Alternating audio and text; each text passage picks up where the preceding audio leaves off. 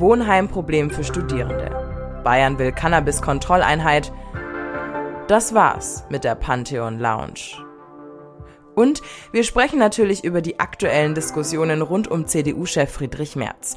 Der hatte ja vor kurzem ziemlich polarisierende Aussagen in Bezug auf Flüchtlinge gemacht und mehr dazu weiß mein Kollege Michael Stifter.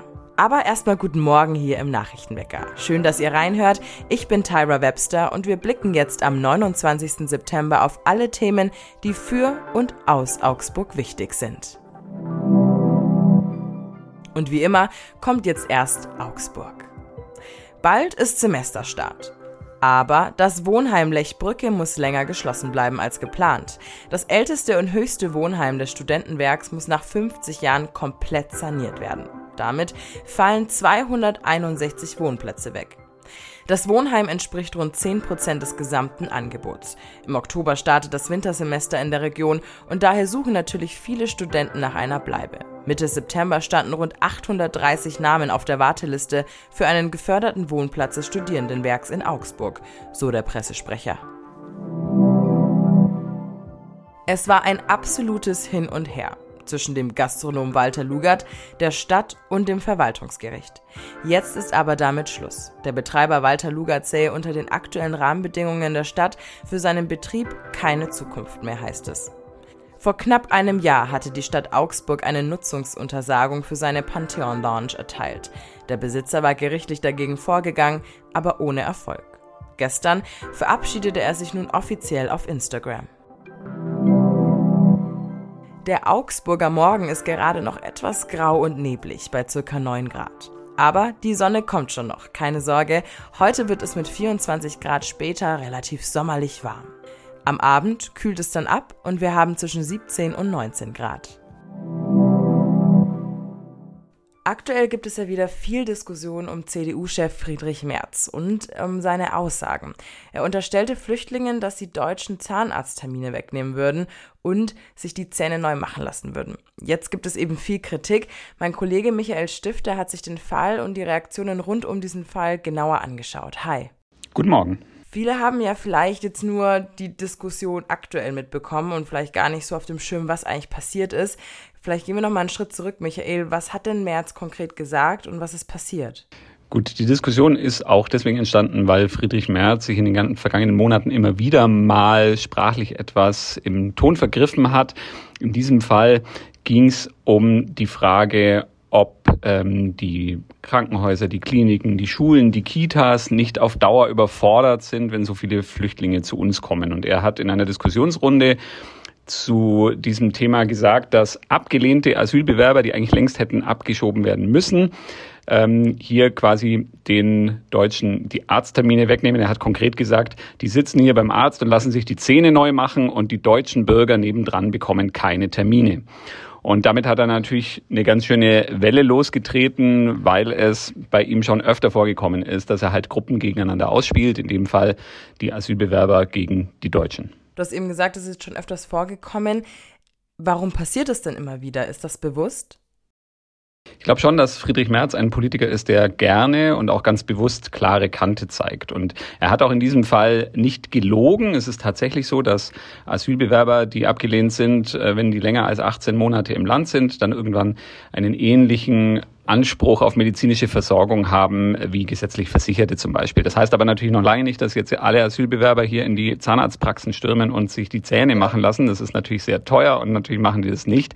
Aber Friedrich Merz spitzt gerne zu und er übertreibt es halt relativ häufig, auch äh, im Empfinden seiner eigenen Parteifreunde. Also er ist auch in der Union dadurch relativ umstritten, weil man relativ oft dann nachher diese Aussagen wieder einkassieren muss. Er hat sich dann öfter auch schon entschuldigt. Es gab ähm, einmal die Aussage, als er über die Kinder von muslimischen Migranten gesagt hat, das sind alles kleine Paschas. Ähm, da hat er sich darauf bezogen, dass die sich von weiblichen Lehrkräften im Unterricht nichts sagen lassen. Da muss er nachher wieder ein bisschen zurückrudern. Er hat Flüchtlinge aus der Ukraine, die zwischendurch versucht haben, mal wieder in ihr Heimatland zu kommen, Sozialtourismus unterstellt, also dass sie hierher kommen, Kohle abgreifen und dann ähm, wieder in die Ukraine fahren, was natürlich mit Blick auf diesen brutalen Krieg dort auch eine ziemliche Empörung ausgelöst hat. Auch dort musste er nachher wieder ein bisschen zurückrudern und das ist in den letzten Monaten so häufig passiert, dass es natürlich schon ein bisschen ein Grundsatzproblem bei ihm zu sein scheint. Ist er denn dann noch tragbar für die CDU? Du hast schon gesagt, er ist auch innerhalb der Partei schon umstritten und ähm, bekommt da schon irgendwie, sage ich mal, äh, negative äh, Resonanz. Ähm, also ja, ist er noch tragbar für die CDU? Ja, er ist auf jeden Fall noch tragbar. Die ähm, Partei wird ihn jetzt nicht stürzen deswegen. Es sind auch keine Aussagen, wo man sagt, da muss jemand sofort zurücktreten.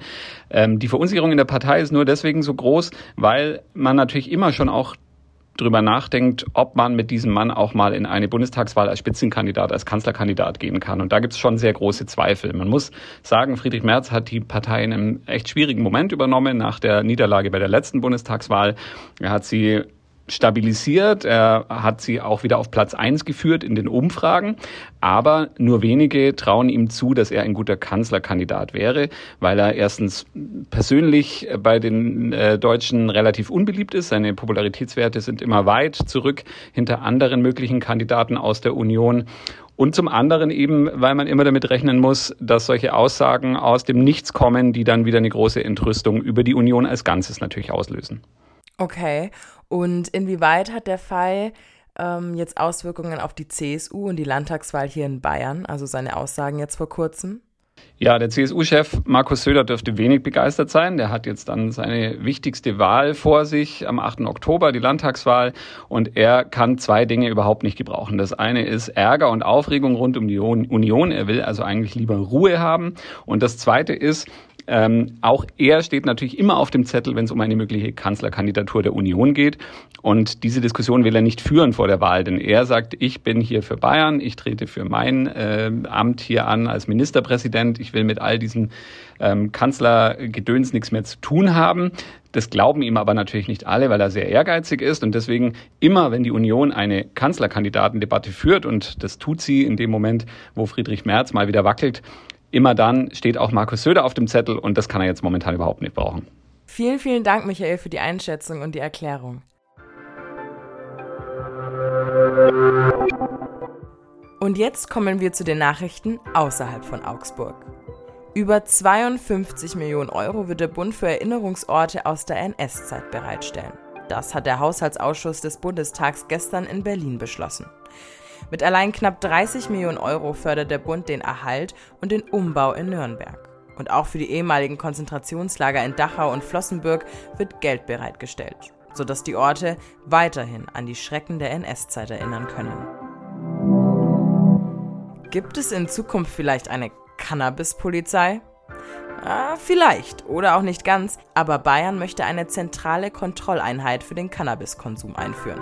Die geplante Legalisierung von Cannabis ist zwar noch gar nicht durch den Bundestag und Bundesrat, der Freistaat überlegt aber jetzt schon, wie eine Kontrolle in Bayern aussehen könnte.